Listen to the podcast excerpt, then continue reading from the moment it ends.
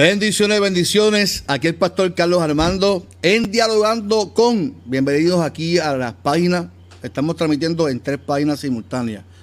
Estamos transmitiendo la página de la Iglesia Evangélica Unida de Caguas, nuestra iglesia, una gran familia. Estamos transmitiendo también en mi página personal, Carlos Armando López Arena, y en mi página del pastor Carlos Armando. Ahí estamos transmitiendo.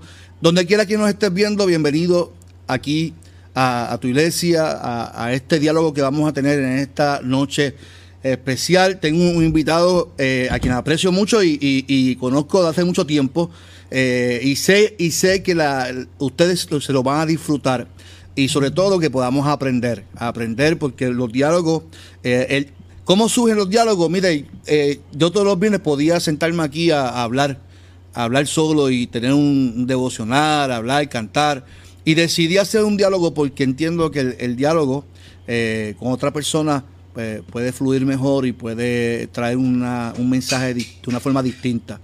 Y en esta noche tengo un invitado eh, especial. Eh, estudiamos juntos en el Seminario Evangélico de Puerto Rico. yo comencé en el 2006, no sé si yo creo que empezamos juntos. le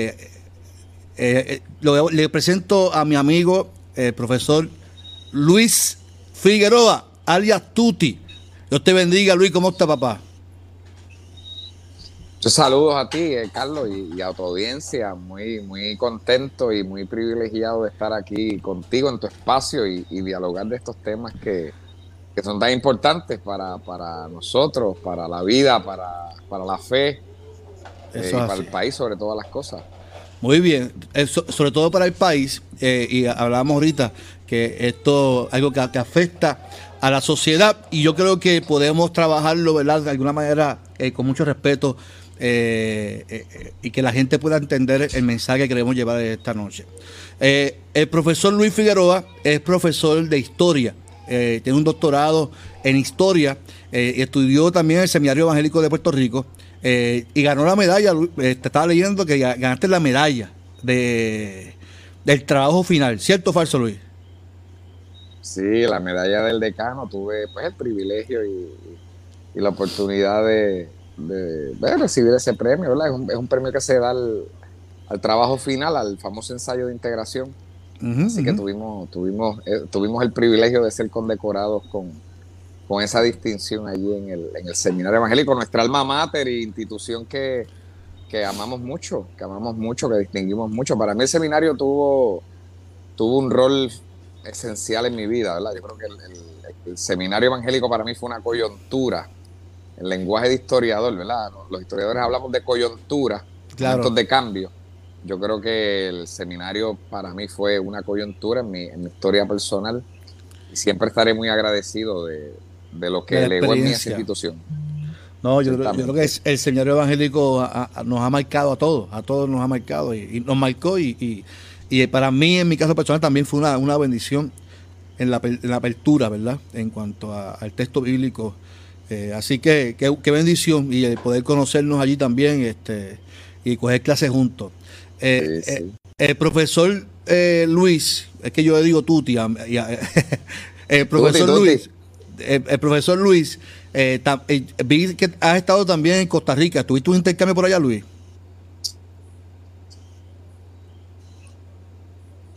Sí, estuve en el 2019, tuve la oportunidad de estar eh, compartiendo con el Departamento Ecuménico de Investigaciones, se le conoce regularmente por el DEI, eh, y allí, bueno, pues ellos ofrecen cada verano unos cursos. Eh, en el 2019 el curso que ellos ofrecieron para mí era sumamente interesante y bien pertinente, porque hablaba sobre la crisis política que hay en América Latina. Ustedes saben que en algunos países de la región latinoamericana,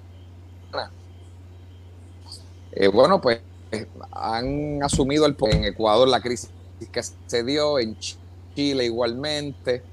Así que eh, era un tema muy pertinente y se iba a trabajar el tema sobre los derechos humanos y la reconstrucción de alternativas, cómo manejar esta crisis de derechos humanos que se está dando en muchos de estos países. Así que tuvimos la oportunidad de, ser aceptados en, ese curso. Estuvimos un mes por allá, fue una experiencia fascinante. Eh, compartí la experiencia del curso con, con 33 estudiantes de toda la región del Caribe y América Latina.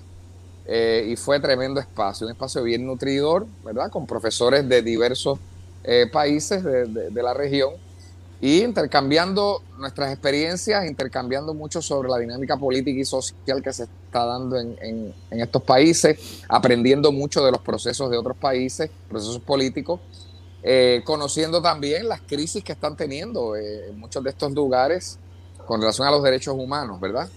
Eh, pero también cómo se están, cómo se están o cómo están surgiendo eh, nuevos, nuevas iniciativas de proyectos sociales que también están disputando, están disputando con, estos, con estos poderes corporativos, económicos, eh, poderes del Estado, ¿verdad? Para, para, después de todo, inaugurar una sociedad más justa, que es lo que todos queremos y, perseguimos. Que si, que si hablamos de lo que tú estás hablando, ¿verdad? En cuanto a la historia y, la política y la sociedad, que es lo que habla el texto bíblico, ¿verdad? Que, el reino de Dios es justicia, amor, y es lo que la gente está buscando eh, constantemente, que los gobiernos no están ofreciendo eso, ¿verdad? Sin embargo, la sociedad lo que busca es que sean justos, que es lo que, siempre eh, eh, uno desea ante todas las cosas.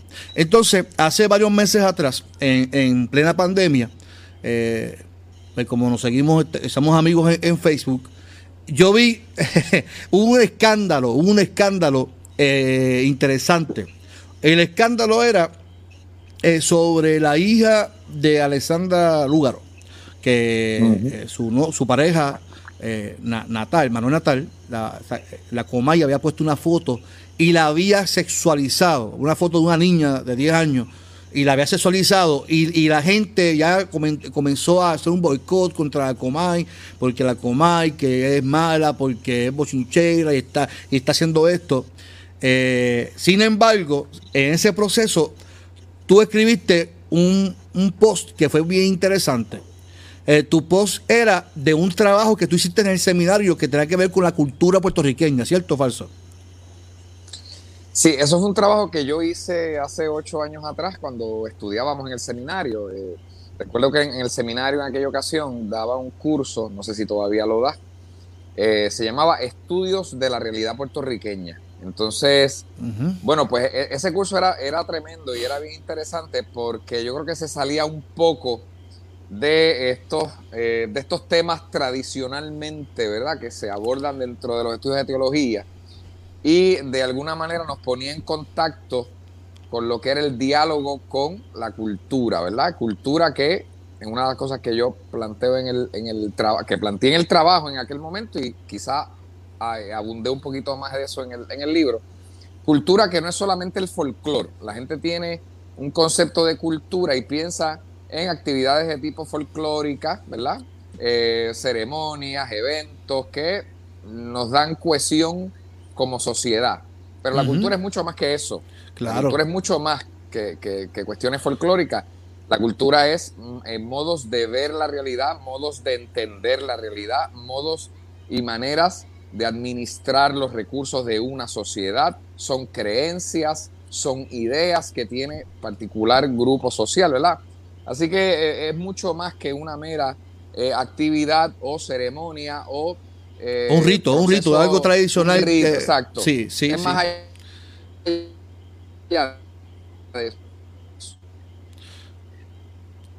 Entonces, ¿qué pasa? Que en ese curso no, nos enseñaban a contexto cultural puede ser la Comay, eh, pero puede ser un poema, puede ser un libro, puede ser un anuncio de televisión, un anuncio radial, puede ser cualquier cosa que se produzca en determinada cultura de determinado eh, país, ¿verdad? Y bueno, pues tratar de acercarse a, ese producto de la cultura o a ese texto cultural, acercarse a él y bueno, pues tratar de interpretar lo que ese texto cultural dice de esa sociedad, ¿verdad? De ese, de ese cuerpo social.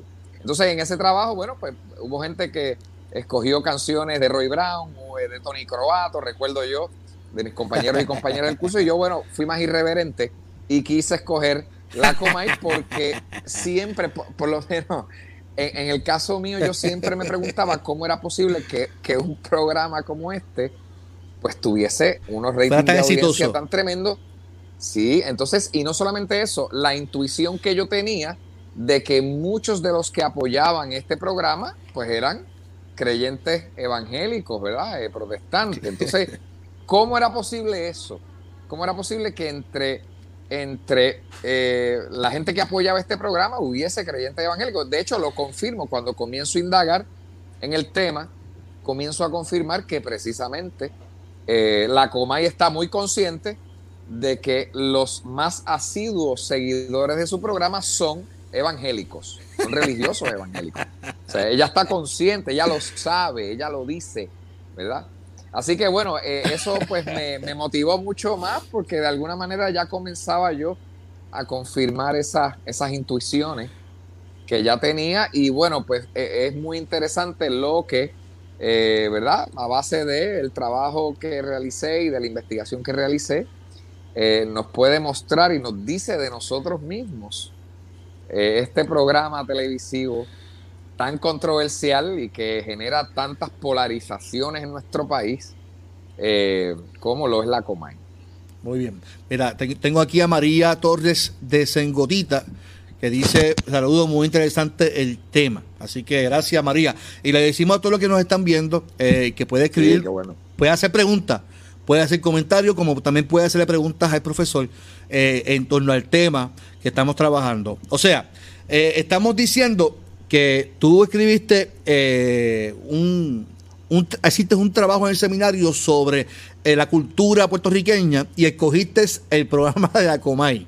Entonces, porque para ti era, ¿cómo, cómo, era posible que un programa de chisme, ¿verdad? O de bochinche, como decimos nosotros, estuviera número uno? Estuviera número uno eh, y, estuviera tan pegado. Y la realidad es que si usted fija, los programas ahora mismo, ahora mismo, los, más pegados son programas que la gente quiere saber la vida del otro. es una realidad. Es una realidad. La gente siempre quiere saber la vida del otro. Entonces, pero tú traes algo a colación de, de tú dices cómo la iglesia, los evangélicos y cómo Cobo, que es, es manejador, sabe, sabe eh, que su mayor audiencia son los evangélicos. Explícame, Luis, este, escribiste el post en noviembre, creo que fue, ¿verdad? En noviembre o en, en, octubre. No te escucho, Luis. Mira a ver si te desconectaste. ¿Dónde escucho tu micrófono?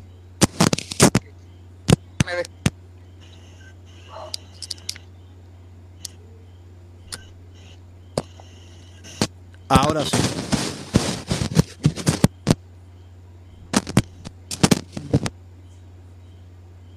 No te, no te escucho, Luis.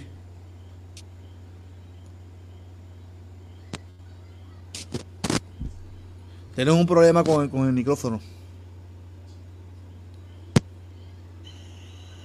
Ahora escucho, ahora. Te escucho ahora, Luis.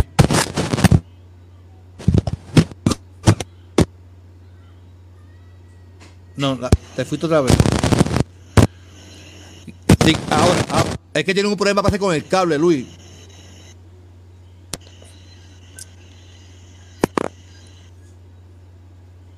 Dios te bendiga, José Montañez.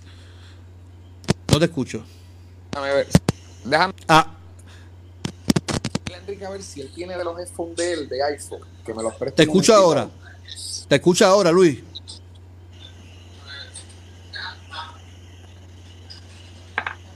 Te escucho ahora, Luis.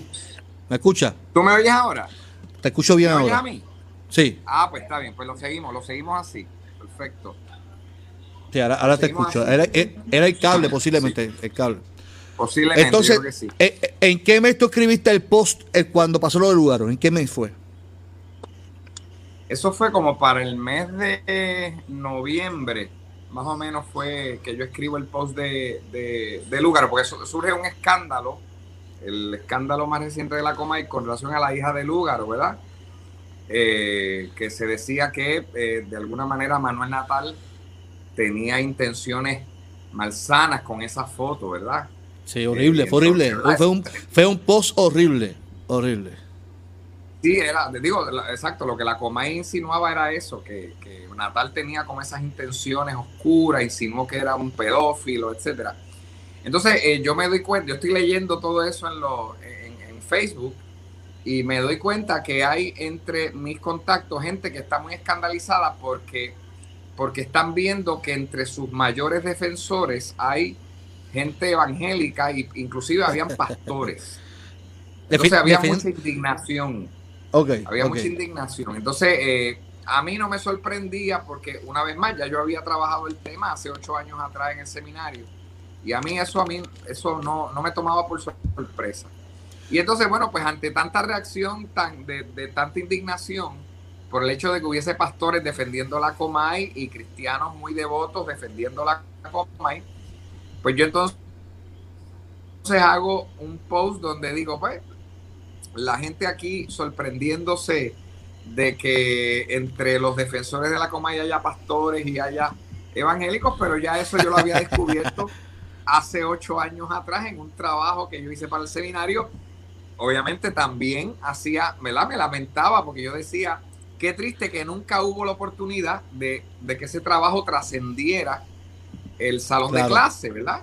Porque no, no, pues el seminario no tenía ni tiene una revista para donde los estudiantes puedan publicar sus trabajos.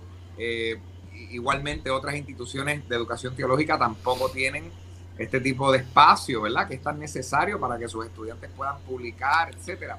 Así que yo me lamentaba, yo decía, bueno, qué lamentable, pues ni modo. Entonces, ese comentario provocó que mucha gente comenzara a preguntar si yo tenía disponible ese trabajo. ¿Me oyes? sí, sí, sí, sí. Ah, sí. Entonces, mucha gente comenzó a preguntarme si yo tenía ese trabajo disponible y yo ni me acordaba dónde eso podía estar. Eh, la gente empezó a solicitarme que querían tener acceso a ese trabajo y yo tuve que comenzar a buscar en pendrive viejísimos eh, a ver dónde yo lo encontraba y eh, finalmente lo encontré. Recuerdo que entre las personas que me estaban exhortando a encontrarlo estaba José Daniel Martínez, quien fue el, editor de, la publicación del libro. Y me acuerdo que José Daniel eh, Martínez García, ¿verdad? Un gran hermano de allá del barrio Pesa, del pueblo de Ciales, me escribe y me dice, si lo encuentras, yo te lo voy a publicar. Y, y entonces, obviamente, pues tuve la dicha de que lo encontré eh, y ante obviamente ese ofrecimiento que él me hacía, pues lo reedité, lo trabajamos un poco, imagínate, hace ocho años atrás, eso hay que revisarlo, reeditarlo. Y bueno, pues finalmente se publicó en, el libro que se titula He dicho nombre yo, ¿verdad? He dicho nombre yo, la Comay, una encrucijada a la existencia. Así que esa, básicamente es la, la historia de cómo viene a surgir eh, este libro. Así que bueno, pues eh, ha sido una oportunidad para poner sobre la mesa, ¿verdad? Una este realidad, una, realidad, una realidad social que vivimos, como puertorriqueño y como creyente, que, hace mucho daño. Sí, sí, sí, sí. Sí, porque el, el asunto aquí es cómo es posible que entre los más asiduos seguidores de la Comay estén los cristianos evangélicos. ¿Cómo es posible eso? Porque. Eh, mira, yo, yo, yo, yo leía tu post y, todo esto de la Comay, Luis. Y yo soy pastor, llevo, yo llevo diseño de pastor. Y el pastoría es un área, eh, el área este, y el área este es bien conservador. El área este es bien conservador. Llego al área metro, yo soy de área metro, soy natural de Carolina Así que vengo eh, con una mente libre de muchas cosas y cuando llego al área este, choco mucho con el área este porque el área este es bien conservador. Pero me percato, me percato, y, y, voy a decir esto con mucho respeto a las personas. Yo respeto mucho la, ¿verdad? Cada cual tiene su manera de, manejar su, su, espiritualidad y religiosidad. Pero me percato que eh, ese, ese ser tan conservador llevaba a la gente a estar pendiente de la vida del otro. Luis, era algo que yo no podía entenderlo. Constantemente era, pastor, ten cuidado que esta persona vive en pecado. Pastor, ten cuidado que fulano hizo esto en tal sitio. Pastor, y era, y yo decía, entonces yo recuerdo, Luis, tú no, tú no vas a creer lo que yo hice como, como el 2007, 2006. Yo conozco a este hombre que se llama Daniel Velo, no sé si tú, lo conoces, que es el pastor ahora mismo. Y Daniel Velo eh, es actor, es comediante, él tiene personaje. Y él él, se vestía de esto el travieso y tenía a otra persona vestida de Comay. y, yo, y, yo los puse en el altar a los dos. Había un telón. Eso fue 2006-2007. Yo puse un telón en el altar en Fajardo. Y, y, la gente como que el tema era explosivo. Se convirtió en la coma y era, era el tema. Y ah, cuando, abre el eh, cuando abre el telón en el altar, que la gente vio allí, porque era el que hacía el papel de la Comay, era, ah, una persona que había trabajado el disfraz de la Comay realmente, de Cobo. O sea, que era, era el disfraz original, hermano. Y la gente en shock, ¿sabes? Claro, la Comay está en, el altar. En el altar, eso, está, eso es dramático. Entonces, esto el travieso era Dan el velo, y, y entonces, el, el mensaje en sí era de, que la comedia se convirtió, pero entonces seguía hablando de Samuel Hernández, de René González, utilizaba y bochinchaba de ellos. Y cómo eso hacía tanto daño a, la sociedad, cómo eso hacía tanto daño a la iglesia. Pero al fin, al fin y al cabo la gente lo sigue haciendo, la gente habla mal del otro, la gente vive pendiente a la vida del otro, constantemente. El pastor, tenga cuidado que vive en pecado.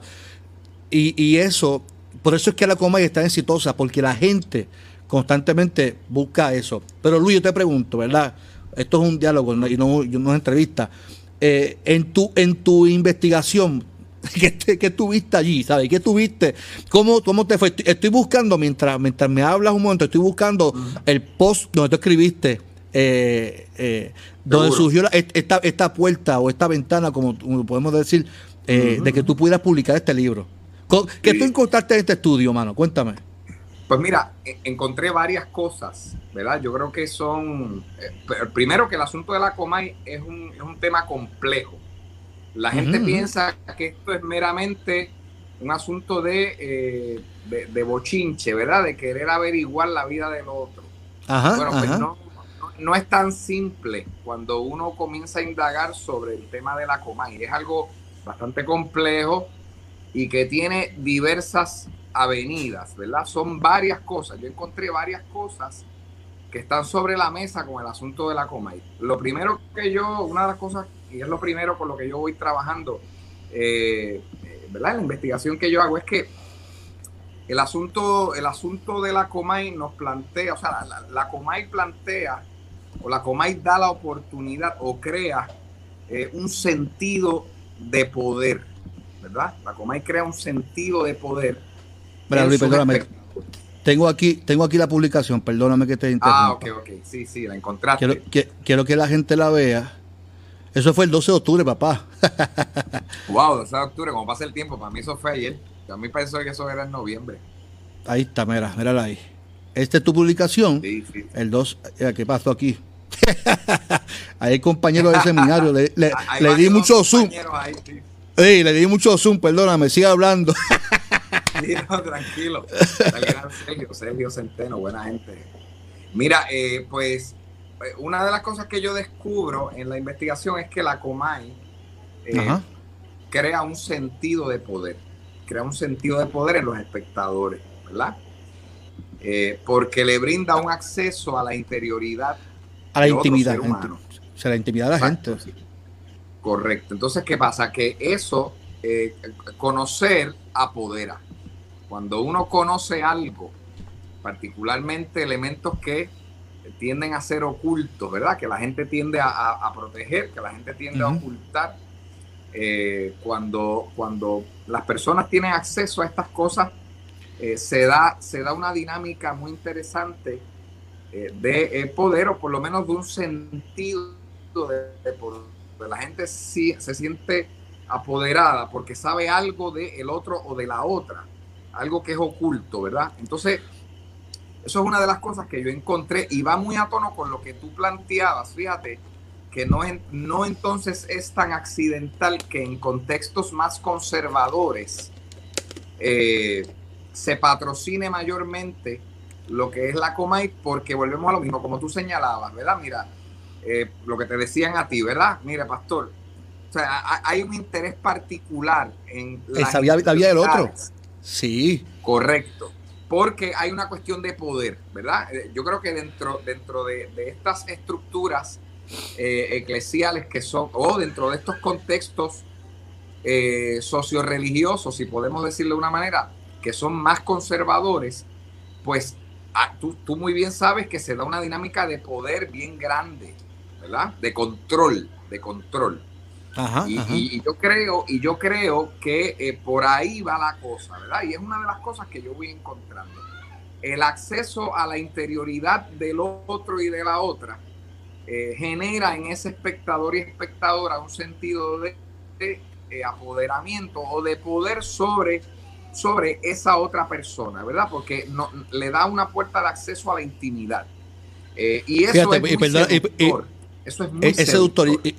Y, perdón que te interrumpa, si, si lo, lo comparo con lo que yo te estoy diciendo que me pasó, el yo decir que otra persona vive en pecado también me da ese poder de que yo demuestro ser más espiritual que otra persona que el otro que soy más espiritual que si lo voy comparando, ¿verdad? Que posiblemente yo hablo de mal del otro porque me siento más eh, espiritual y tengo más poder espiritual que otra persona. Correcto. Si yo y que tiene mucho sentido lo que me estás diciendo. Sí, de hecho, de hecho, eso es una, eso es una de las reflexiones que yo voy haciendo. Eh, una vez yo estoy tocando ese tema en el libro, una de las reflexiones que yo voy haciendo es precisamente eso. Es como si cuando yo constato en el otro o en la otra esa vulnerabilidad y esa fragilidad, yo de alguna manera me siento ¿verdad? absuelto, ¿verdad? Es como una reivindicación moral. Lo, triste de esto es que eso es una hipocresía realmente, claro, porque todos nosotros de alguna manera, bueno, tenemos nuestras vulnerabilidades, nuestras dimensiones, ¿verdad? Eh, eh, frágiles, y bueno, y todos somos seres humanos, eso es parte de, la humanidad, eso es parte de la experiencia humana. Y que el Evangelio no es eso, que el Evangelio no es eso. Seguro, seguro. Pero psicológicamente se está dando una, unas, unas transacciones ahí de poder, ¿verdad? De yo sentir, sentirme apoderado o apoderada. Una vez yo tengo acceso a esas dinámicas muy íntimas y a esos, ¿verdad? Y a esa dinámica eh, o, esa realidad vulnerable del otro y de la otra. ¿Verdad? Entonces eso, eso es una de las cosas que yo, que yo encuentro ahí. Eh, y como te mencioné, una de las reflexiones que voy haciendo es precisamente es ese sentido de reivindicación moral, ¿verdad? La gente se siente que moralmente se valida, porque después de todo no es como él o ella, o no incurre en los, en los pecados o en las faltas o en los fracasos de la persona que la Comay, ¿verdad? Eh, habla o de las cosas que la Comay explota y ventila, ¿verdad?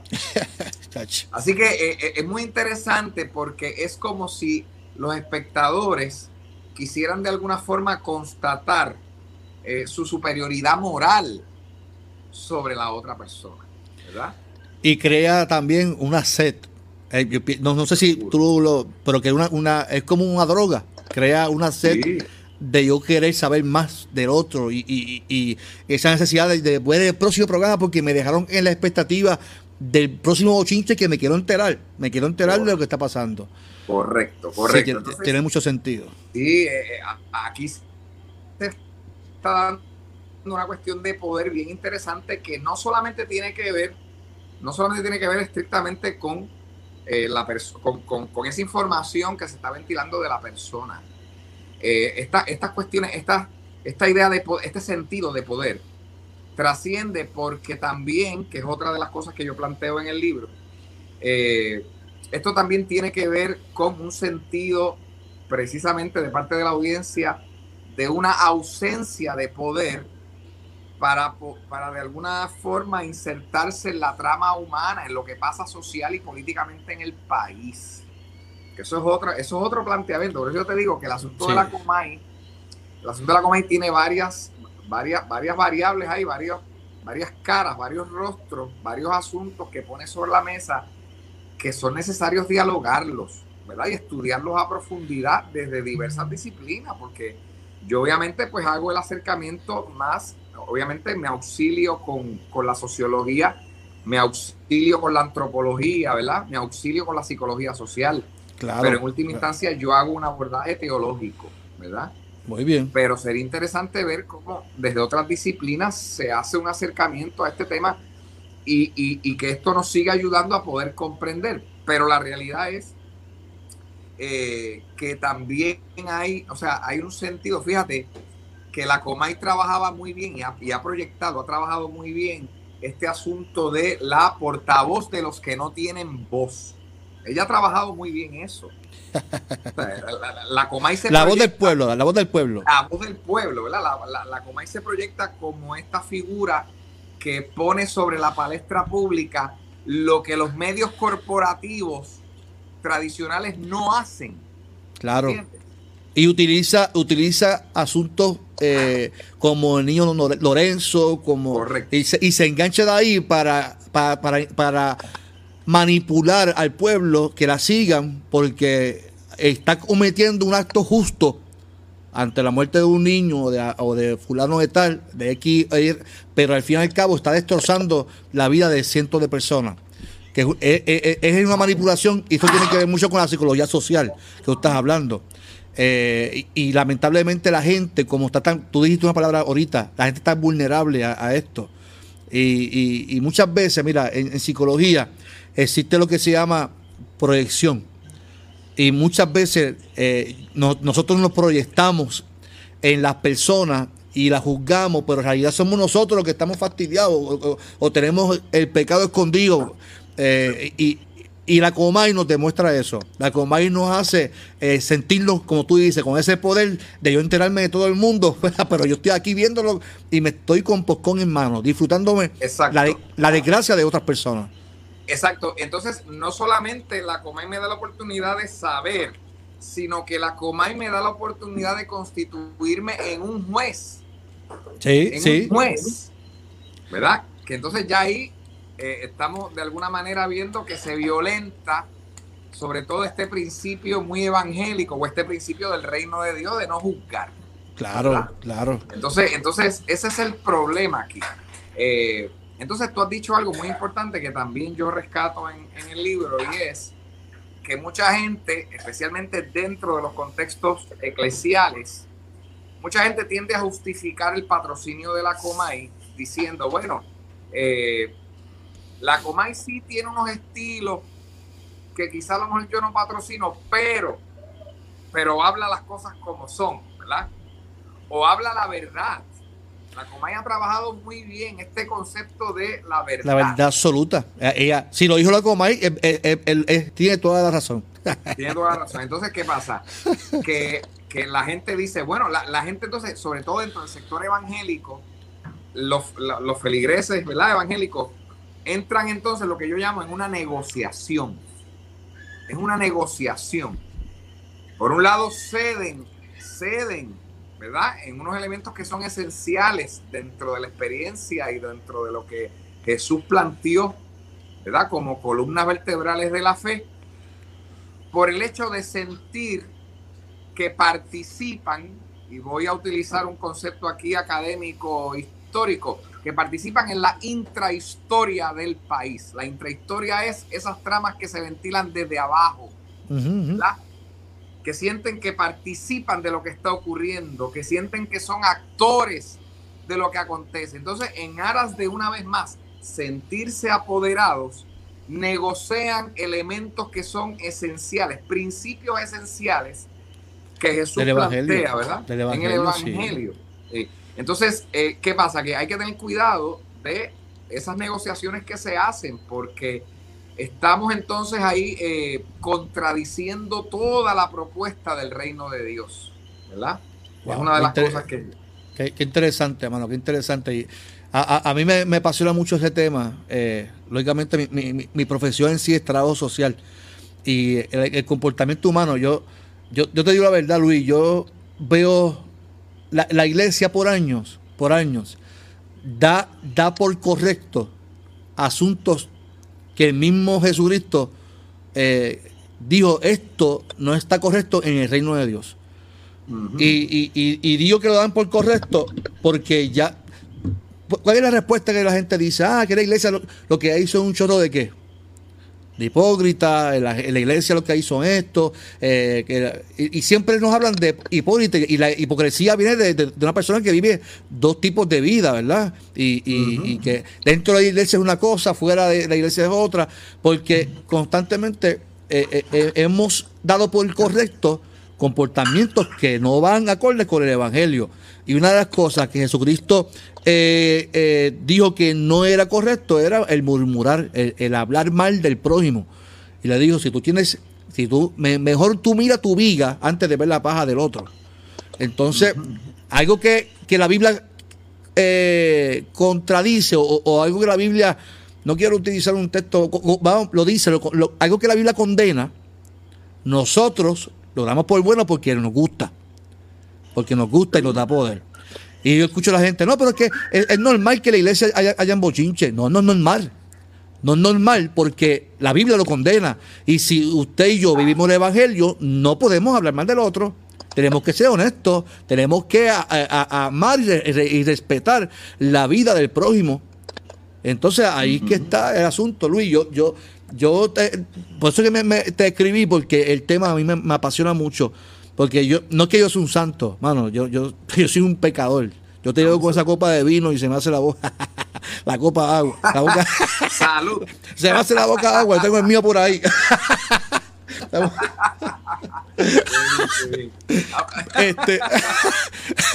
Hubieras traído tu copa. Nada, tengo después, cuando termine brindamos, tranquilo. Seguro, seguro, seguro. Pero, pero la realidad es que. Ajá, ajá. Sí, sí, no, eh, eh, por eso te digo, el, el, cuando uno mira, cuando uno hace un acercamiento a los evangelios, ¿verdad?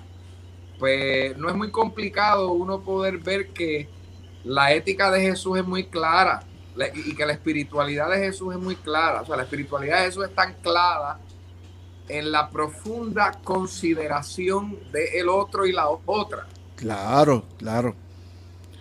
O sea, eh, eh, en eso Jesús es muy claro. O sea, no es posible, fíjate, no es posible, de acuerdo a la espiritualidad que articula Jesús, no es posible afirmar que uno puede tener una relación eh, efectiva, saludable, nutridora con Dios si uno no considera al prójimo.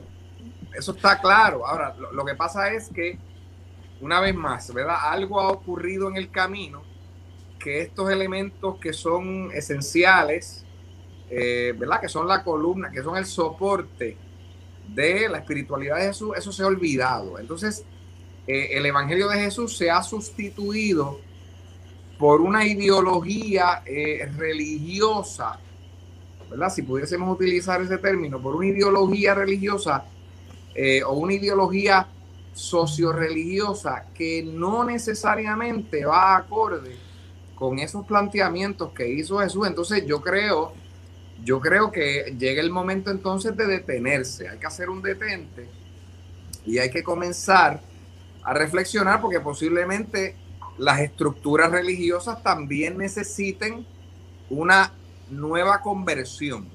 No sé si tú me entiendes lo que decir. sí, eso, eso es fuerte. pero, sí, es fuerte, pero... En realidad, yo te estoy diciendo mi experiencia pastoral. Yo, en mi experiencia. Y yo, mira, mira mi, mi, mi, bueno, es que no quiero tampoco, ¿verdad? Que la gente se sienta, porque yo, hay mucha gente que yo fui tu pastor y me están siguiendo, pero cuando yo digo al área metro, eh, aunque, aunque Caguas no es área metro, pero, pero sí eh, está en el centro, pero acá es muy, pero sí, es el centro, centro y corazón de Puerto Rico. Una urbe. aquí, la gente no está pendiente de la vida tuya. Aquí la gente no está pendiente a tu vida. Aquí la gente no, importa si está. y, y entonces yo digo, mano, yo, me siento como que perdido aquí. Ay, yo porque están tuve 12 años en una idiosincrasia donde la gente constantemente, pastor, fulano, tengan cuidado. Mira, si llegaba alguien nuevo a la iglesia, yo recuerdo, tengan cuidado, pastor, que ese es, ya, de, papi, un listado de su, su pecado, el pecado que cometió los años y que siguiera. Y entonces yo decía, yo digo, yo, dije cuando empecé a pastorear acá en el 2017, yo dije, wow, mano, yo, es, tan, tan difícil uno aceptar esta realidad de vida, de que la gente viva con esa amargura y esa necesidad de saber la vida del otro, cuando Jesús mismo, mira, Jesús le dijo a sus discípulos, si ustedes quieren que la gente conozca que ustedes son mis discípulos, lo primero que tienen que hacer es dar testimonio que ustedes se aman el uno al otro. No hay más nada. Si ustedes quieren que... ámense. Tú, tú hablas ahorita de, un, de una, dijiste una palabra, dijiste prójimo. Y fíjate, nosotros pensamos, como los judíos, que el prójimo es el, que piensa igual que yo. Tú eres mi prójimo, porque eh, el prójimo es el que el, judío que piensa igual que yo, ¿no? El, prójimo que menciona Jesús es el que piensa distinto a ti, que posiblemente vive una vida distinta a ti y que no necesariamente es pecado. El asunto de la Comay es el hecho de que, como lo dijo la Comay, la Comay dice una verdad absoluta, entonces eso me da poder, el hecho de tener supuestamente una verdad absoluta. Y, y esa es la necesidad de la gente, el saber que yo tengo una verdad, yo tengo una, autoridad espiritual de, saber el pecado de todo el mundo, pero la realidad es que también el que murmura, el que habla mal del prójimo, también vive en pecado. la, la, Comay, la Comay abre un tipo de... Eh, un tipo de, de tribunal ¿verdad? Y entonces, eso, ese es el problema, que nosotros entonces nos sentamos y participamos de ese juicio, participamos de un juicio, ¿verdad? La Comay nos invita también a ser jueces de nuestros hermanos co-creados, ¿verdad? Como yo planteo en el libro. Entonces, ahí comienza el problema, ¿verdad? Ahí comienza el problema. Eh, entonces, ¿qué pasa? La Comay, bueno, pues ha llenado, ha llenado un espacio que otras organizaciones quizás pues también han abandonado, inclusive los medios tradicionales de noticias han abandonado. Eh, y bueno, pues ella ha logrado llenar ese vacío y ha logrado proyectarse como una persona que interpreta los dolores y que interpreta las preocupaciones y que interpreta las ansiedades y que interpreta las aspiraciones de reivindicación de un pueblo. Para mí eso es muy lamentable. O sea, que, que este personaje, ¿verdad? Como Santa Rosa, ¿verdad? Y, todo este alter ego que ha creado, eh, haya logrado identificar, ¿verdad? De forma tan magistral todas esas carencias que transitan en medio de nuestro pueblo y que ella haya logrado explotar esto, ¿verdad? Para, eh, ¿verdad? Con fines estrictamente lucrativos. Entonces, eh, ahí eso es otro elemento que yo también traigo en el libro, o sea, cómo se convierte la vulnerabilidad humana en una mercancía, ¿verdad? Cómo se convierte la vulnerabilidad humana en objeto de consumo, ¿verdad? Cómo se convierte al ser humano y sus tramas humanas en mercancía, ¿verdad? Es un fetiche de la mercancía, como decía Marx, ¿verdad?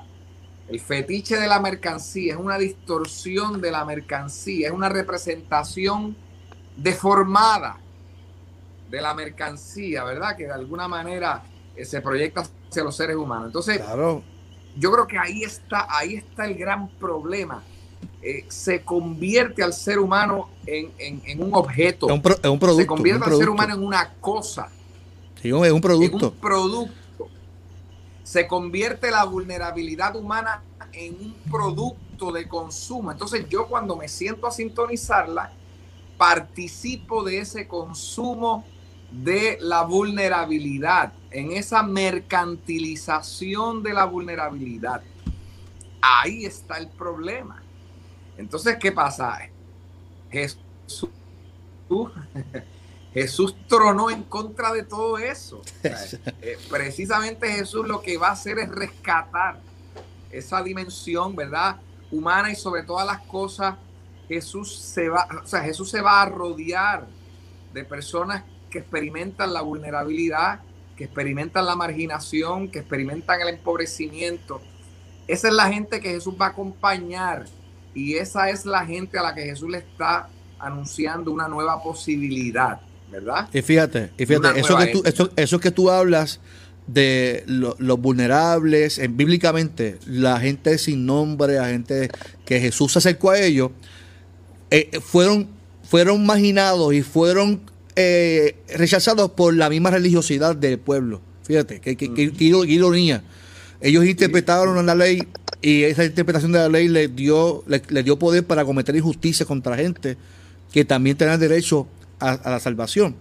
Y, sí, porque fíjate, porque fíjate, es interesante porque Jesús, Jesús lo que viene a hacer es a poner en, en justa perspectiva una espiritualidad que se había perdido dentro del judaísmo. ¿verdad? Porque nosotros, obviamente, tú y yo estudiamos en el seminario, a nosotros nos enseñaban allí profesor Guillermo Ramírez, eh, en los cursos del Antiguo Testamento, ¿verdad? Nos hablaba del shalom, de esta, de esta idea del contrato social judío. Este shalom, este, este orden social que tenía muy presente al ser humano, sus necesidades, y precisamente Jesús es un continuador. Seguro. Entonces, eh, eh, Jesús, Jesús es un continuador de este tipo de ética muy enraizada en la gente más necesitada. Eh, entonces, ¿qué pasa? Tú tienes ahí como el judaísmo como religión se ha olvidado de eso, ¿verdad? Y, en ese sentido, Jesús viene como que a poner en, en, la justa perspectiva cuáles son los elementos esenciales de la verdadera espiritualidad, ¿verdad? Irónicamente, irónicamente Jesús tiene un debate muy fuerte con los fariseos. Claro. ¿verdad? Vemos, vemos, que son los principales antagonistas. Sin embargo, ideológicamente hablando, por decir una manera, eh, es el grupo que, eh, por lo menos ideológicamente, o por lo menos en términos de tradición religiosa, son los más afines con Jesús. ¿Entiendes? Pero han perdido el camino. El judaísmo pierde el camino, ¿verdad? Entonces, yo creo que por eso es necesario releer de nuevo a Jesús, porque yo creo que la institucionalidad religiosa evangélica y posiblemente católica, pero vamos a hablar de los de nosotros. Eh, yo creo que de alguna manera han perdido el camino. Se ha perdido el camino. Entonces hay que releer de nuevo a Jesús para, bueno, pues rescatar lo que es realmente esencial. Sí, hay, hay un dicho de nuestro amigo Poli, Valentín, que dice que hay que, ser más, que, hay que ser más como Jesús. Y, y, ser más como Jesús es, triste e irónico lo que voy a decir, pero ser más como Jesús muchas veces es no ser la, iglesia de hoy en día. No sé, porque si la iglesia a mí me invita a juzgar y señalar, pues no, no, no es atractivo. No es atractivo para uno llevar un mensaje correcto, porque la iglesia no debe de juzgar y condenar a la gente. No debe de señalar a la gente. Mira, vamos, te voy a poner un ejemplo, este, Tuti. Eh, Jesús, después de caminar, caminar, caminar y predicar y enseñar, dejó que sus discípulos, porque todavía no estaban, ¿verdad?, e, e, educados totalmente para lo que él iba a hacer en ese momento, deja que ellos se alejen un poquito y se sienta con la mujer samaritana. Esa historia está cañona. La historia está terrible porque si los discípulos se dan cuenta que con quien, que, empieza la conversación es el mismo Jesús, los discípulos no iban a entender eso porque estaban todavía muy arraigados a, la ley. Y que, ¿cómo no? Esa mujer es, mujer y es, y es samaritana. ¿Sabe? Y cómo Jesús se acerca a ella, le habla, eh, le, le, le, le, da una placa de rayo X de su necesidad, de que no ha tenido ni, ni, cuatro maridos, porque la realidad es, que en esa cultura ella no decidía con quién se iba a casar, ella era un objeto para el hombre. Así que Jesús no está diciendo a ella prostituta, le está diciendo, yo conozco por lo que tú has pasado, pero yo te ofrezco ahora del agua que sacia, para la vida eterna. Y para mí ese texto es maravilloso cuando lo veo desde ese contexto, porque Jesús está rompiendo con toda eh, cultura de juicio, de, condenación y de que esta gente, por ser samaritana, no merecen salvación. Ella no creía en Dios. Y sin embargo, Jesús se acercó y la abrazó y le, y le dijo: No, mira, yo, eh, eh, yo te ofrezco algo que te llena más de lo que tú estás viviendo ahora mismo. Dime. Mira, Jesús es un gran revolucionario, ¿verdad? Jesús es el transgresor por excelencia. Eso hace. Jesús es un transgresor. Porque tú mencionas el caso de la samaritana, pero tenemos el Jesús que entra al templo, vuelca las mesas, ¿verdad? Eh, el Jesús que eh, exorciza al templo. Porque fíjate, fíjate. Porque estaban, vendiendo las ovejas y a, los gentiles. sí, y, ¿no? y, hay, hay todo, hay todo un hay todo un entramaje ahí de corrupción, ¿verdad? Claro. de opresión económica en el templo. Entonces es interesante porque cuando tú lees ese texto, la palabra que aparece ahí en el griego, y me encantaría aquí tener la poli por ahí que nos ilumine, porque ese, ese, ese sí sabe de verdad. Ese es fuerte de él, sí. Ese... Pero es interesante porque es interesante porque la palabra que aparece en el, el griego para expulsar, cuando dice que Jesús expulsó y sacó a, los, a los cambistas y a los que vendían, dice que la, la palabra que aparece ahí en griego es ekbalein. Ekbalein es la misma palabra que se utilizaba para los exorcismos. Cada vez que Jesús hace un exorcismo aparece el mismo término. Entonces es interesante porque es como si nos diera a entender, sí, es como si nos diera a entender que Jesús está haciendo un exorcismo al templo. El templo está poseído por fuerzas inmundas. Es tremendo Ay, eso. Entonces, ¿cuánto, cuánto exorcismo hay que hacer? ¿Cuánto exorcismo hay que hacer ahora? Por eso yo creo que Jesús es fascinante porque es, es el gran transgresor. Se deja tocar por una mujer que está enferma, eh, toca a un leproso, que eso es obviamente contravenir o eso es contradecir la ley judía. Claro. Eh, en pro de la humanidad, ¿verdad? En pro de la humanidad. Está la reivindicación y la dignidad humana por encima de cualquier otra consideración. Y, entonces yo creo que por eso es que hay que retomar a Jesús, hay que volver a hablar de Jesús, hay que retomar estas narrativas desde su contexto real y desde lo que Jesús realmente quería plantear, ¿verdad? O sea, Jesús está haciendo una denuncia sobre cuán deshumanizantes pueden ser nuestras pretensiones de ser los más espirituales. O sea, esas pretensiones de espiritualidad pueden ser sumamente deshumanizantes. Y yo creo que diciendo, está poniendo eso sobre la mesa. Tú estás y diciendo entonces, una palabra muy, muy, nosotros muy, tenemos muy... esa tendencia de espiritualizar los textos uh -huh. tanto que perdemos de perspectiva lo que genuinamente Jesús, ¿verdad? O el Jesús de los evangelios, para ser más propio, el Jesús de los evangelios está queriendo eh, plantear, ¿verdad? Eh, entonces, ¿qué pasa? Si nosotros vemos en la Comay que hay un atentado, ¿verdad? Eh, contra la humanidad, hay un, hay un atentado en términos de, de que se está deshumanizando a nuestros hermanos puertorriqueños y puertorriqueñas, ¿verdad? Si hay una deshumanización en ese proceso, bueno, pues entonces nosotros tenemos que repensar este auspicio eh, que le damos a este tipo de programas porque entonces nosotros colaboramos con esos Somos procesos deshumanizantes. Somos O sea, la partícipes. Comay, la Comay no es número uno porque sí, la Comay es número uno porque la gente la sintoniza y porque Claro. entre esos que la sintonizan hay un gran, hay una gran cantidad de personas evangélicas, religiosas, eh, que están ahí pendientes, ¿verdad? Entonces, pues yo creo que hay que retomar de nuevo, hay que volver, hay que volver a... Luis, te a- pregunto, te, te pregunto, en tu estudio, eh, tú, ¿cuál, cuál, cuál es el por ciento, bueno, si, si, si lo estudiaste, si lo, lo dice o no lo dice el libro, de, cri- de cri- de cri- cri- cristianos que ven la Comay?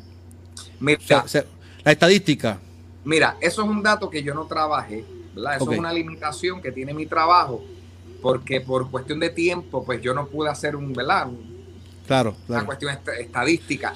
Pero, Eso es un semestre, imagínate, eso es. pues, sí, por eso. y- No, esos son un par de meses ahí para hacer el trabajo y hacerle aquí y allá. Pero eso es algo que sería bueno realizar. Eso es un estudio, eso, eso, es, eso es un área que sería bueno trabajar a nivel ya Yo te pregunto, porque mira, tú, tú dijiste una, una palabra muy fuerte que es que Jesús humanizaba. Sin embargo, la Comay deshumaniza, mano. ¿Sabes? Y tú estás diciendo que si yo participo, me siento en mi sala o en family tu casa o más tranquilo, ay, son las seis, voy a ver la Comay. A ti te gusta el deshumanizar a otros. Exactamente. O, o- y entonces estamos hablando de que la sociedad puertorriqueña, nuestra sociedad está corrompida. Nuestra sociedad hace falta gente con buenos valores. Nuestra sociedad hace falta gente justa. Y los cristianos son los que se supone que predi- prediquemos y llevemos un evangelio de salvación, de buenas noticias, que humanice, que nosotros nos, no- que tengamos ese corazón. Algo que a mí me gusta, que Samuel Pagan dice mucho, es que Jesús daba a las personas valerse por, ellos mismos. Y que y, y esa es la, la humanidad de Jesús. Jesús era así. Sin embargo, nosotros nos gusta ver la gente caída. Y, y nos gusta ver eh, que el otro eh, vive en pecado y que el otro hace las cosas mal. Y eso nos llena porque me hace ver cuán espiritual yo soy, cuánto poder yo tengo como creyente. Sí. Y, y- y es triste, es, tri- es Sí, una es- realidad. es- sí. Sí, e- es, es la espiritualidad farisea. Es la espiritualidad farisea. ¿verdad? Es la espiritualidad que se ampara en los méritos, que se ampara en las validaciones personales, que se ampara en las justificaciones, ¿verdad? Personales, pero que no es la espiritualidad de Jesús, ¿verdad? Entonces, eh, ahí, ahí es donde está eh, el problema, ¿verdad? Por eso es que yo creo que ciertamente hay que, hay que reflexionar sobre esto porque por eso es que yo trabajo, quizás suena un poco dramático el, el- el título del libro, ¿verdad? Yo pongo la Comay, He dicho nombre yo. he dicho nombre yo, la Comay, una encrucijada para nuestra existencia y es que, eso, es, eso es algo que yo no abundo en el libro, es, un- es una limitación que tiene también el libro. Eh, es que yo no yo utilizo mucho el concepto existencia, ¿verdad? Las implicaciones que tiene para nuestra existencia. Obviamente, yo no estoy definiendo existencia como el, como, como la mera actividad puramente biológica, ¿verdad? No es meramente caminar, no es meramente que el Sí, corazón es, es, lata. es- es Eloy, es Eloy, Eloy.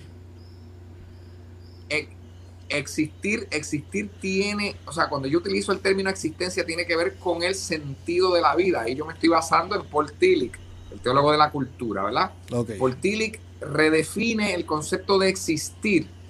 Para Tillich, existir es, o sea, una persona existe cuando encuentra el sentido de la, la vida, vida. ¿verdad? El coraje de ser, ¿verdad?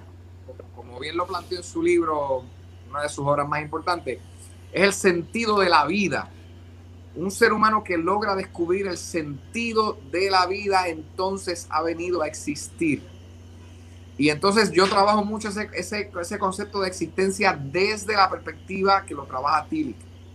Ok, brutal. Existencia tiene unas implicaciones. O sea, el- el- la Comay tiene unas, unas, tiene un impacto directo, tiene unas implicaciones en nuestro sentido de la vida, ¿verdad? En nuestro sentido del ser. Y yo creo que seguro, eh, eh, seguro que sí es una encrucijada, porque de alguna manera, por eso es que en el libro comienzo con un epílogo, ¿verdad? En Deuteronomio. Pongo delante de ti la vida y la muerte, escoge la vida Escoge, sí. para que vivas tú y tu descendencia, ¿verdad? O sea, esa es la encrucijada. ¿Qué vamos Y fíjate a hacer? que, que, que, que la, Biblia, la, la misma, la Biblia dice que la lengua también, eh, eh, eh, tú, tú con la lengua puedes dar, dar vida y matar, matar una vida. Mira, tengo aquí gente que está escribiendo, este Luis, quiero, quiero ponerlo aquí. Mira, tengo a Vivian López Pérez, eh, que está viendo el, el diálogo. Dice, muchas de sus expresiones no son ciertas, pero la gente sí lo dice. Si lo dice ella, es cierto. ¿Cuánta falta hace que este país se eduque para no ser arres- arres- arrastrados por este tipo de programas? Tengo esa, a... esa, mira, esa que te escribe es terrible, esa es mi mamá. ¡Ah! Así que esa sabe lo que está hablando. Uy, he dicho nombre yo. Tengo a Aren Dicho Martínez. nombre yo. Aren Martínez dice muchas gracias por esta conversación. Este programa tienes que dejarlo enganchado en tu página, Carlos, para poder verlo luego también.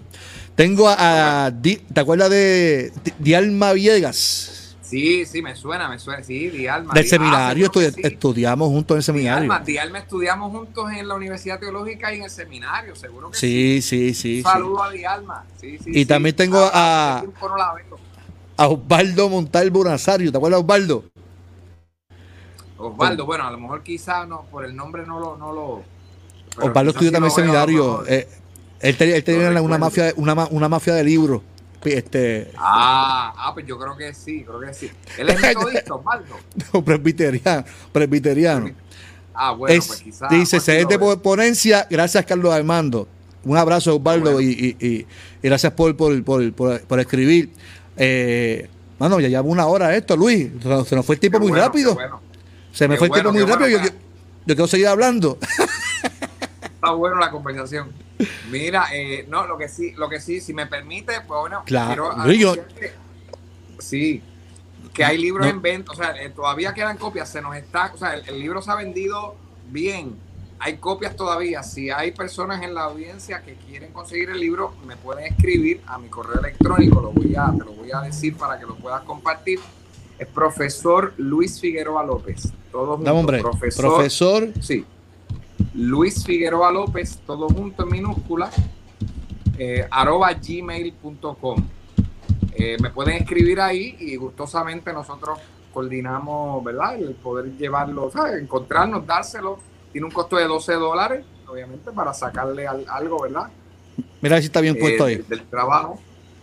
Y entonces, obviamente, pues, la persona que esté interesada en adquirir la copia, pues, eh, me puede escribir ahí y gustosamente coordinamos un lugar para, para encontrarnos y allí pues eh, de una vez conversamos. He tenido una experiencia, ha sido bien chévere porque cuando me he encontrado, o sea, e, esta oportunidad del libro y de la Comay, me ha dado la oportunidad de reconectar con mucha gente y, conocer gente muy tremenda, muy maravillosa y tener, tener muy, buenas conversaciones.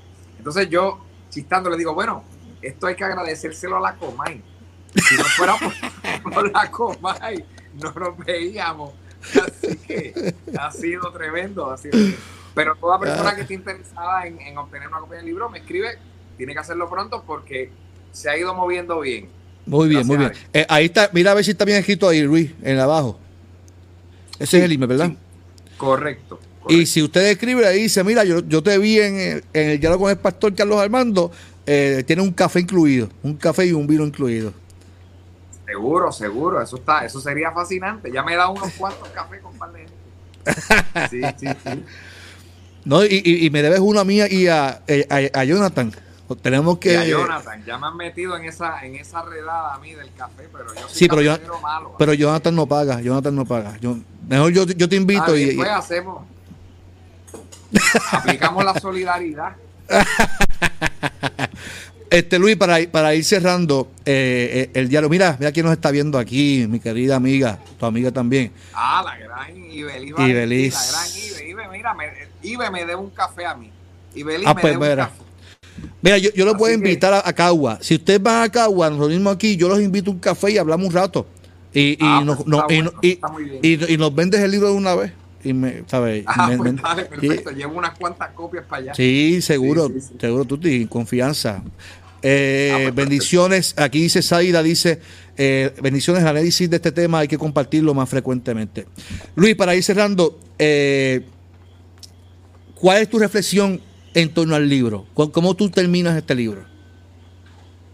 Bueno, yo termino el libro haciéndole un llamado principalmente a la, institución religiosa, ¿verdad?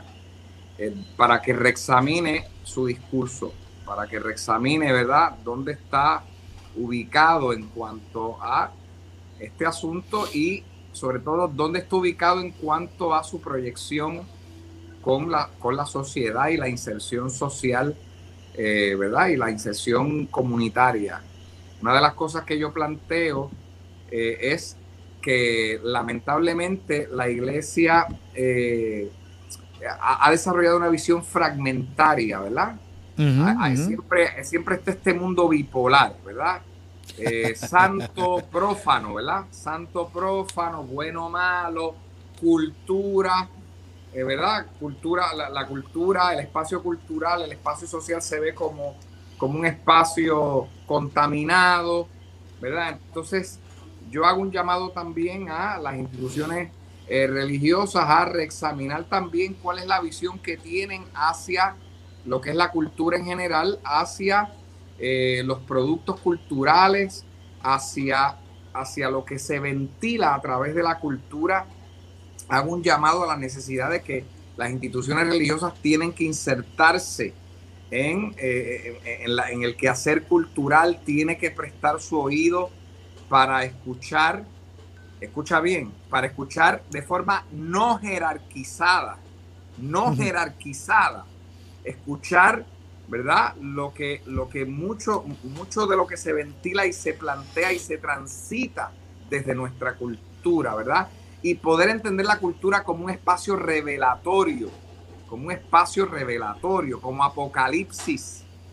Eso es parte de lo que yo también le planteo ya como una reflexión final, ¿verdad? Eh, así que, bueno, hemos hecho esto con mucha humildad. Lo que queremos, obviamente nuestro trabajo no trae todas las respuestas al asunto, pero sí yo creo que eh, si logra estimular la discusión y si logra estimular la conversación y si logra abrir la posibilidad de, eh, de estudiar más a fondo este asunto, pues yo creo que se ha logrado el propósito. Porque estas cosas hay que hablarlas. O sea, el silencio no puede permanecer porque el silencio es complicidad con este sí, tipo de eres parte, eres parte de un problema. No eres solución, eres parte de un problema social que está afectando a nuestra sociedad y nuestra cultura. Y, y, y, y yo creo que, y yo te felicito, Luis, te felicito por, por, por tener los pantalones, por tener los pantalones de hacer, de escribir este tipo de, de, Y yo creo que Dios te ha bendecido, mano, y, y, te abrió esta puerta eh, gigantesca, mano, porque si algo afecta a nuestra sociedad, es, esto, el deshumanizarnos, el hacernos daño, el no amarnos, eh, el no respetarnos. Eh, yo, yo, estuve leyendo un libro hace mucho tiempo atrás que se llama Liderazgo y Postmodernismo. Y, el autor eh, se llama Charles Human y él dice que el postmodernismo, él, define el postmodernismo y él, y él utiliza a Pablo de que nosotros tenemos que entender y tenemos que, la palabra ahora mismo no la tengo en la mente, Pablo se, se ay Dios mío, se me olvidó la palabra. Por, ejemplo, él decía, yo me hago judío con, el judío, me hago esclavo con, con ¿sabes? Él, él no, no lo juzgaba, sino se hacía como ellos, con la intención de, de alcanzarlos. Nosotros no. Nosotros eh, eh, juzgamos y señalamos constantemente porque no nos ponemos en el lugar de las personas y, no nos humanizamos. Y Jesús humanizó, Jesús amó, Jesús abrazó, Jesús acompañó a la gente. Como tú dijiste, se dejó tocar de una mujer que estaba supuestamente en pecado hace tantos años porque eh, tenía una hemorragia interna. y constantemente nosotros utilizamos la iglesia o la espiritualidad para hacernos más poderosos, más espirituales, cuando la realidad es que tenemos que estar eh, con la gente, acompañándola, abrazándola y, llevar un mensaje de esperanza, mano. Yo, es, este programa definitivamente trae, trae eh, eh, conflicto, trae, trae pobreza, empobrece en nuestro país. Definitivamente. empobrece el país y él se hace rico por el bochinche de por la murmuración y por, la vida ajena. Sí, e, es una, es una, e, o sea, convierte una vez más, convierte la vulnerabilidad humana en un fetiche. Eh, sí, un mercado, es un mercado. Eh, lo convierte en un mercado, mercantiliza la vida, mercantiliza al ser humano. Y bueno, algo de lo que Jesús se pronunció muy, muy, muy, ¿verdad? muy valientemente y con mucho énfasis, precisamente fue en contra de eso. Fue en contra de una, de una objetivación de la vida, ¿verdad? De convertir la vida como objeto, ¿verdad? El ser humano es un objeto. Eh, y yo creo que eso, que eso, ahí radica el desafío realmente con eh, la Comay. Eh, entonces, otra cosa, yo, creo, yo creo, como tú muy bien señalaste, yo creo que es importante que las iglesias puedan caminar con la gente, pero también es importante que la iglesia en ese caminar con la gente asuma una postura de humildad. Claro camine con la gente y que también se deje impactar por esa sociedad, se deje impactar por estos grupos que quizás no necesariamente, obviamente, trabajo teológicos, etcétera, eh, y, desarrollar un diálogo nutridor, ¿verdad? Que no, como yo decía, que no es un diálogo jerarquizado, porque a veces nosotros caemos en la trampa, ¿verdad? Eh, de comenzar unos diálogos con eh, sectores sociales, con grupos que también están luchando por encarnar el reino de Dios desde otros posicionamientos, pero como no son religiosos, pues entonces nosotros quizás nos acercamos a ellos desde nuestras posiciones de privilegio como institución religiosa. ¿ves? Y yo creo que eso hay que, esa mentalidad hay que empezar a cambiar. O sea, nosotros tenemos que caminar con ellos y respetar también sus articulaciones, sus creencias, sus planteamientos, respetar también el lugar desde donde ellos, en términos filosóficos, desarrollan sus proyectos humanizantes también, ¿verdad? Y, yo creo que hay que tener esa, esa humildad, ¿verdad? Desde la, desde la institucionalidad religiosa, de, de, no desarrollar diálogos eh, jerarquizados en ese aspecto. No, definitivo, definitivo, definitivo. dice aquí, dice, aquí Yolanda. ¿Cómo? Dice Yolanda Rondielli, ser solidarios y empáticos con el prójimo. Es una realidad, una realidad que es ser solidario. Así que la invitación, mi, mi hermano, mis amados, es no, no participemos eh, de este tipo de programas que hace tanto daño a la sociedad, que afecta, que, que deshumaniza, que denigra la vida del ser humano, cuando somos llamados como iglesia a bendecir. Mira, para terminar, yo, yo aquí en Cagua, eh, no sé si conoces a la licenciada Eva Prado. Seguro, la conocí, pues, seguro que sí. Pues Eva Prado eh, tiene el, programa eh, de, lucha contra los pensionados. Entonces, ¿tú sabes dónde es el lugar de encuentro de ese, de ese programa o de ese grupo social que está trabajando justicia para los pensionados? Es mi iglesia, mano. Muy bien. ella me llamó y yo dije, y ella me llamó y yo dije, pues claro que sí, Eva, tú te vas a reunir en el templo, vas a usar el templo para la primera reunión. Y el templo se llenó de gente de la comunidad porque iban a asesorar de, lo que ellos iban a hacer, que era defender a, el sueldo a los pensionados. Y una vez, una, vez, una vez al mes se reúne en un salón la junta que ellos tienen. Y para mí es una bendición porque la iglesia ahí se hace parte, ¿sabes? Se hace partícipe de un acto de justicia eh, eh, ante, ante nuestros gobiernos corruptos y ante nuestra sociedad como está. Y eso es lo que tenemos que hacer como iglesia, hermano, involucrarnos y, y adentrarnos en nuestra sociedad para bendecirlo. Tú, tú mencionas ese término jerárquico y yo creo que tú, tú, has dado un, una, has dicho una gran verdad porque a veces nosotros pensamos que como somos iglesia, somos seres tan espirituales que entonces los demás, la gente está muy por debajo de nosotros y no queremos ni conocerlo. Y yo creo que tenemos que ser efectivos, mano. Jesús estuvo con la gente. Es más, Jesús llamó a la gente en las comunidades. No fue dentro del templo. Sus discípulos estaban pescando, estaban jugando dominó ahí en la plaza. estaban, estaban, estaban en la calle, no estaban dentro del templo. A lo que él llamó para que siguieran. Así que tenemos una gran enseñanza aquí. Luis, mi hermano, mi hermano, te quiero mucho y te felicito. Igual, igual.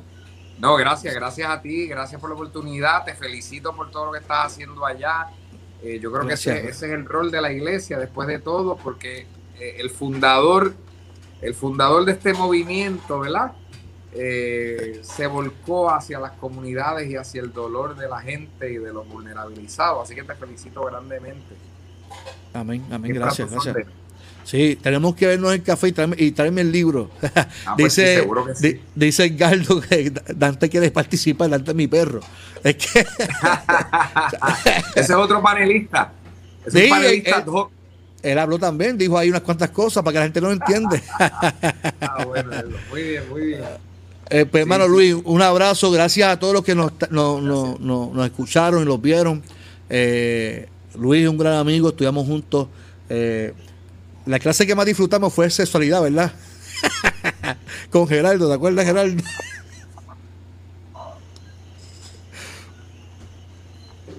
¿Te acuerdas? Hay un problema, sí, hay un problema con la ahora. Creo que un problema con la señal, no te escucho. Que, que, que, la clase que más disfrutamos fue sexualidad humana, ¿te acuerdas? Está bueno eso, sí. Con Geraldo, con Geraldo. Pues te agradezco mucho, eh, Armando, el, Carlos Armando, el que me hayas dado la oportunidad. Así que tenemos un café pendiente. Sí, sí, sí. Muchas bendiciones a todos y gracias por seguirnos. Eh, será hasta la próxima. Voy a ver, porque esté dialogando, vamos a seguir invitando personas para tener diálogos así interesantes que la gente pueda, eh, podamos aprender todos, ¿verdad? Y, y, y escuchar este tipo de temas tan importantes. Luis, un abrazo. Eh, despierte de la gente que te está siguiendo. Nuevamente, Luis, eh, ¿dónde pueden conseguir el libro? Mira, lo estoy distribuyendo personalmente, profesor Luis Figueroa López gmail.com, me escriben ahí. Coordinamos, lo que podemos hacer, lo que tú dijiste, coordinar un día que yo llegue hasta Caguas y me llevo unos cuantos libritos y de allí podemos entonces venderlos y, que la gente pueda ah, pues, adquirir su copia. Pues muy bien, muy bien. Vamos a cuadrar, no, no, no te vayas ahora, cuando, termine y cuadramos eso, sacamos la fecha eh, y, lo, y, lo, y lo anuncio entonces en mi Facebook, la gente de Caguas, los que estén, viven cerca, que quieran el libro, que lo puedan adquirir y, nos vemos. Yo, yo, tengo yo tengo el spot ya del café, tengo el spot, así que... Perfecto, ah, pues está, es más, allí mismo, allí mismo, eso está excelente. Cuadramos, cuadramos eso. Muchas bendiciones a todos, ahí tienen el email, escríbanlo, escríbanle al profesor, que yo sé que va a ser la edición. Luis, no, te vayas, nos despedimos, muchas bendiciones a todos. Gracias.